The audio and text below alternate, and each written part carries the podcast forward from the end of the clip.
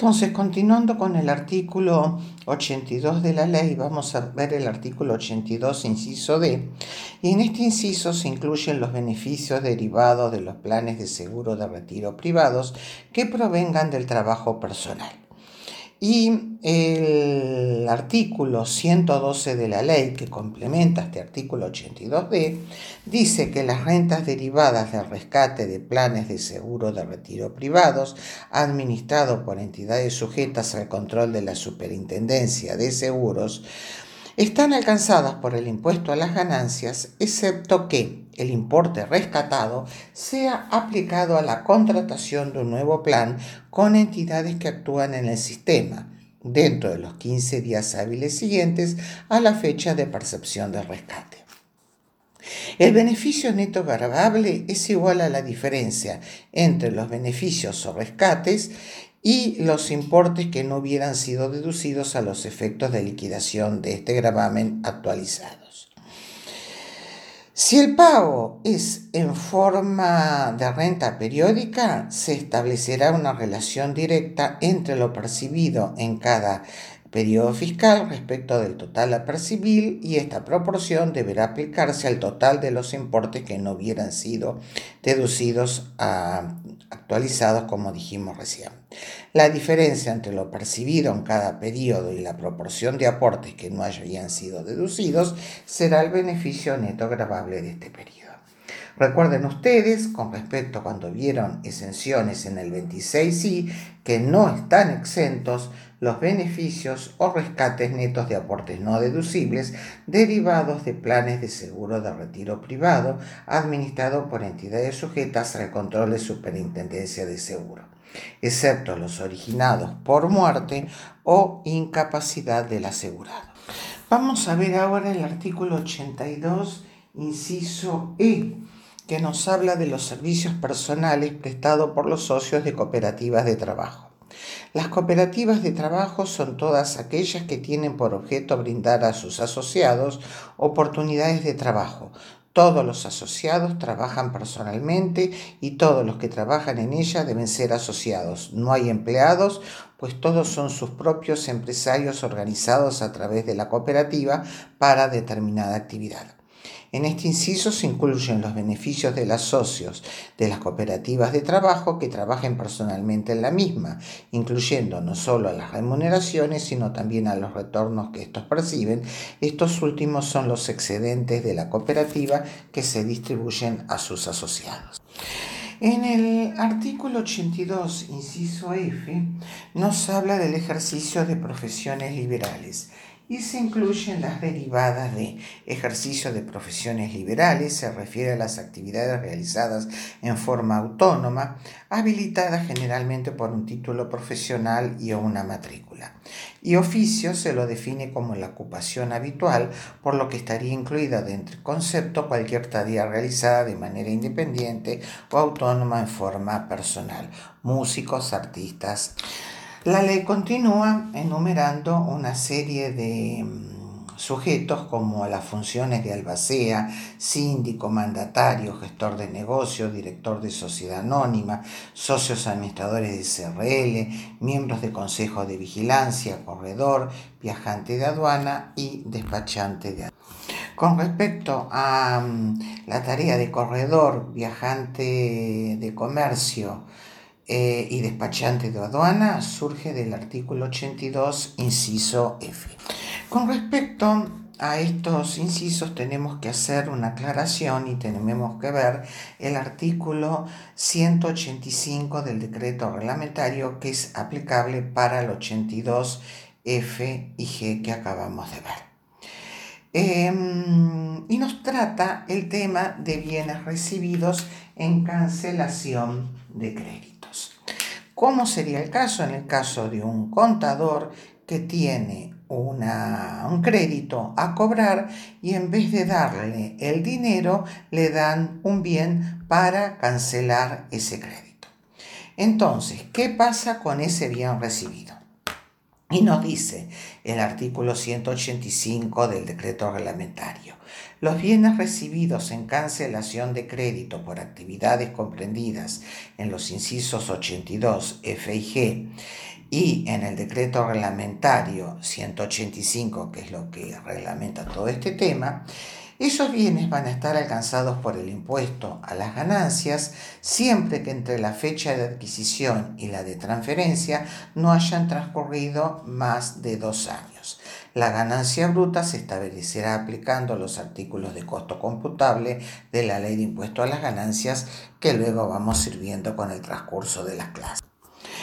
Este mm, artículo 185 mm, del decreto reglamentario está complementado también por el artículo del decreto reglamentario el 8 y nos dice que las ganancias del artículo 2.1 de la ley de impuesto a las ganancias, o sea, la que aplica la teoría de la fuente, comprenden también a las que se obtienen como consecuencia indirecta del ejercicio de actividades que generan rentas que encuadren en la definición de dicho apartado, siempre que estén presentes tratadas en la ley o en el reglamento. ¿Qué es lo que quiere decir? Que en definitiva esos bienes pueden ser que para ese sujeto contador no estuvieran alcanzados por el impuesto a las ganancias, pero como son bienes recibidos en cancelación de créditos y en la medida en que no hayan transcurrido más de dos años entre la fecha de adquisición y la transferencia, este, mm, van a estar alcanzados por el impuesto a la ganancia. Acá lo que tenemos que analizar la fecha, si transcurrieron más de dos años o menos de dos años desde la fecha de adquisición y la transferencia. Si transcurrieron menos de dos años, va a estar alcanzado por el impuesto a las ganancias. Si pasaron más de dos años, no va a estar alcanzado. ¿Por qué? Porque la ley presume que entre la fecha de adquisición y la de transferencia no hayan transcurrido más de dos años va a estar alcanzada por el impuesto porque hay un fin de lucro si se vendió dentro de los dos años. Vamos a ver un punto muy importante dentro del artículo 82, inciso F, y son las sumas abonadas en concepto de honorarios de directores, miembros del Consejo de Vigilancia y socios administradores. Antes de empezar con el análisis taxativo que efectúa la ley, nos vamos a remitir a los directores de sociedad anónima y también a el tema de los socios administradores. ¿Qué pasa? ¿Qué conceptos pueden percibir estos sujetos que forman parte del anónimo, forman parte de la SRL? Pueden percibir honorarios que son funciones técnico-administrativas, pueden percibir sueldos o actividades realizadas en actividad de relación de dependencia o honorarios o retribuciones por su tarea específica de director. ¿Qué eh, análisis tenemos que efectuar acá? ¿Qué son las eh, funciones técnico-administrativas u honorarios técnicos administrativos? En definitiva, esos honorarios técnicos administrativos, vamos a poner el caso de una sociedad anónima que fuera, digamos que esa anónima tuviera una actividad que fuera la venta de autos em, y decide ampliar los locales de venta. En esos casos, este, vamos a ver que el director, uno de los directores de la sociedad anónima, fue arquitecto. Entonces, en vez de contratar a un arquitecto de afuera, la anónima contrata al director de la sociedad anónima para que haga el proyecto y dirección de la ampliación de la planta.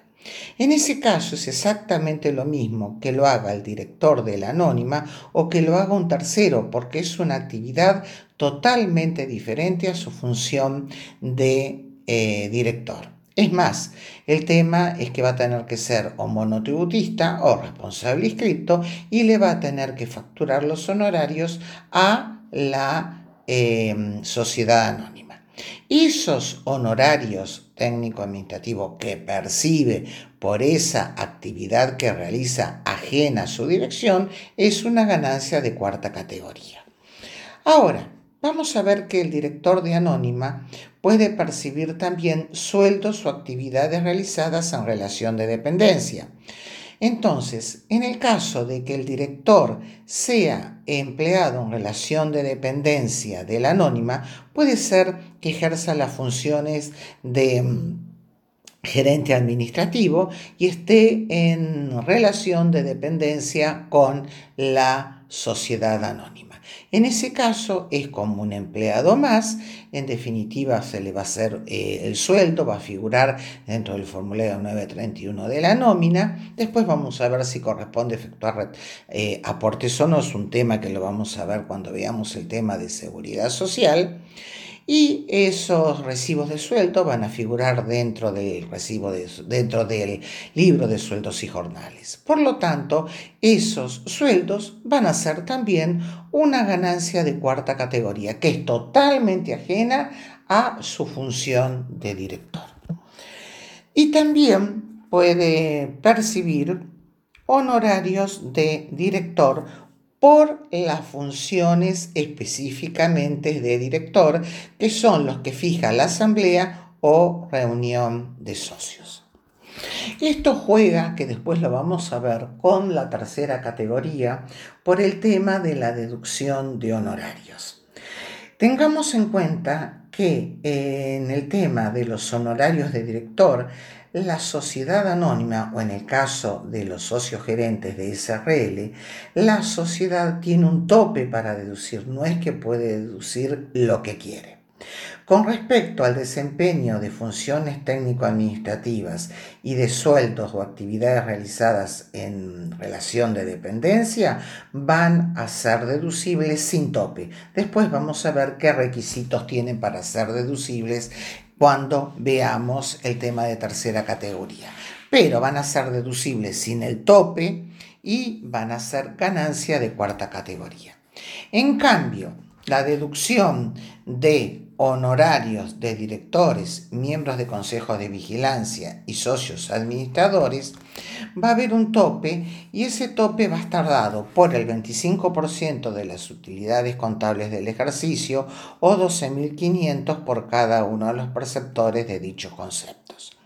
De esos dos topes, elijo el mayor y lo voy a comparar con el asignado por la asamblea y de los dos voy a computar el menor. O sea, volvamos a repetir. Yo tengo un tope para los honorarios de director que están dados para la deducción de la sociedad.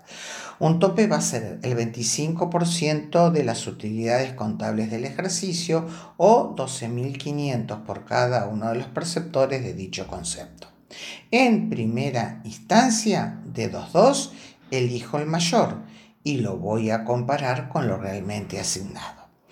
Si hay un excedente entre lo que la sociedad se le permite deducir y lo que se le asignó al director, ese excedente tiene el tratamiento de no computable para el director siempre que el balance impositivo de la sociedad arroje impuesto determinado en el ejercicio en el cual se paguen las retribuciones. La condición establecida por el artículo 222 del decreto reglamentario para considerar como no computable en cabeza del beneficiario el excedente por sobre el honorario máximo deducible es la siguiente, que el impuesto determinado sea igual o mayor al monto que surge de aplicar a la alícuota prevista en el artículo 73. Volvemos a, decir entonces que las retribuciones que se asignan a los directores por el desempeño de funciones distintas al director de la sociedad van a ser deducibles para la sociedad siempre y cuando guarden una relación eh, con la tarea desarrollada y de corresponder que se hayan cumplido con las respectivas obligaciones previsionales. Pero eso es para que sea deducible de la sociedad. En conclusión, desde el punto de vista de la ley de impuesto a las ganancias, las retribuciones por funciones técnico-administrativas son íntegramente deducibles para la sociedad y constituyen para su perceptor ganancias grabadas de la cuarta. Vamos a volver mm, a repetir entonces porque es un tema fundamental y vamos a ver que en el caso de una sociedad anónima, el tope que establece la ley del 25% de la utilidad contable me da un total de 182.876 el primer límite. El segundo límite, que son 12.500 por cada director, me da 25.000. De los dos topes, elijo el mayor, entre 182.876 y 25.000. De los dos, elijo el mayor. El mayor, ¿cuánto sería? 182.876. ¿Y con qué lo voy a comparar? Lo voy a comparar con lo asignado a la asamblea. Si la asamblea asignó 190 mil pesos, y el tope es de 182,876, de los dos topes elijo el menor.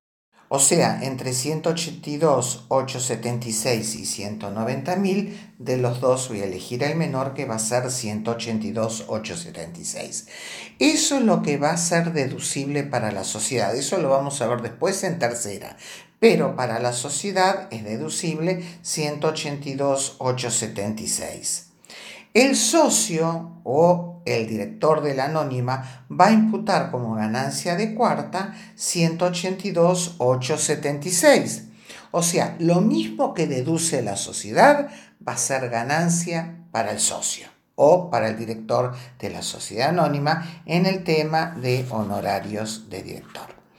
Ahora, tenemos que analizar qué es lo que pasa entre la sociedad asignó 190.000, pero realmente se le permite deducir 182.876. Entonces tenemos que ver si esa diferencia que la sociedad no puede deducir va a ser ganancia grabada o no grabada en cabeza del director. Sería la diferencia entre 182.876 y los 190.000 que serían 7.124. Ahí tenemos que ver si es deducible, perdón, si va a ser computable o no va a ser computable para el director, porque ese importe no es deducible, pero tenemos que ver qué pasa. Tenemos que ver entonces si esos 7.124 van a ser ganancia grabada o no grabada para el director. Oportunamente, cuando surgió la modificación de la ley, decía que iba a ser eh, no computable para el director de la anónima o el socio gerente de la SRL esos 7.124 en la medida en que la sociedad hubiera arrojado impuesto determinado. Entonces, ¿qué pasó oportunamente?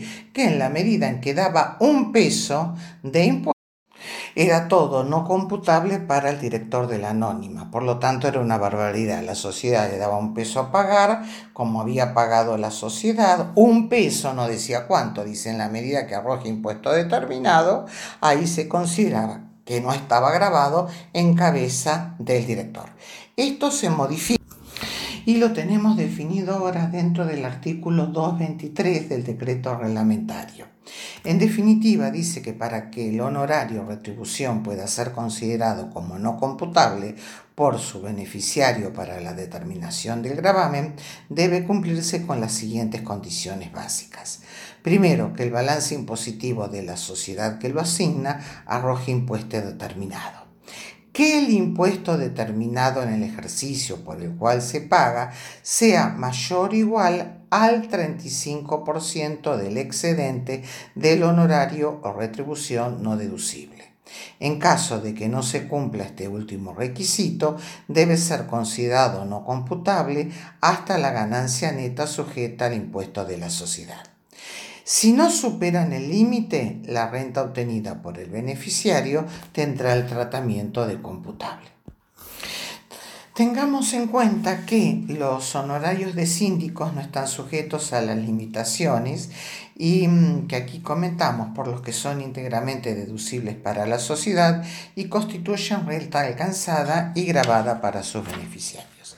Para que tengan una mayor interpretación, vamos a ir despacito y analizando qué pasa con el artículo 223 de honorarios no computables. Y vamos a ver un pequeño ejercicio práctico que lo pueden ir haciendo ustedes tranquilamente.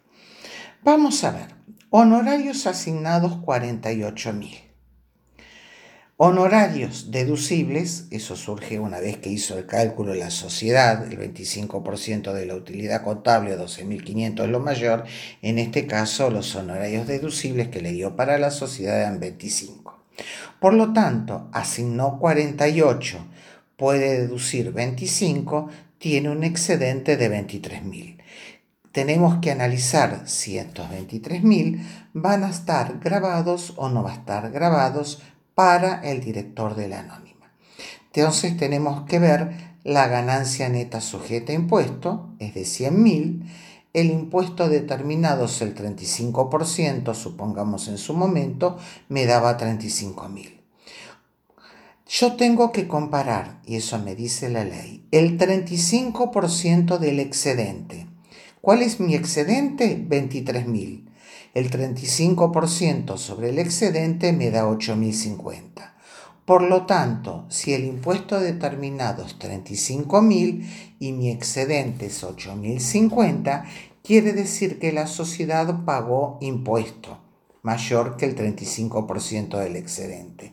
Por lo tanto, esos 23 mil pesos que estoy analizando si van a ser computables o no computables para el director, van a ser no computables. Y computables van a ser 25 mil, que eso no teníamos diferencia. Vamos a ver otro caso. Vamos a ver los tres casos para que ustedes puedan analizar. Pero con los mismos números. Honorarios asignados 48 mil. Honorarios deducibles 25 mil. Excedente 23 mil. Ganancia neta sujeto a impuesto no le dio ganancia neta sujeto a impuesto, no hubo impuesto determinado como el 35% sobre el excedente es 8.050, como siempre. ¿Qué pasa? El impuesto determinado es cero con respecto al 35% sobre el excedente. Como no hay impuesto determinado, honorario no computable, excedo. Y por lo tanto, computable van a ser los 23.000 que estoy analizando más los 25.000 que venía. Y el último caso, vamos a ver son honorarios asignados 48.000, honorarios deducibles 25, siempre son las mismas cifras, excedente 23.000, ganancia neta sujeto a impuestos 120.000, el impuesto determinado sobre la ganancia neta sujeto a impuestos me da 4.200. En este caso, como el impuesto determinado 4.200 es menor al 35% sobre el excedente, es el 35% sobre 23.000 me da 8.050, ahí me voy hasta el límite de la ganancia neta sujeto a impuesto. ¿Cuánto es la ganancia neta sujeto a impuesto? 12.000. Por lo tanto, honorarios no computables serían 12.000 y computables serían 11.000, más los 25 conforman los 36.000. Eso es lo que dice el artículo 223 de honorarios no computables, que es lo que vimos hasta ahora.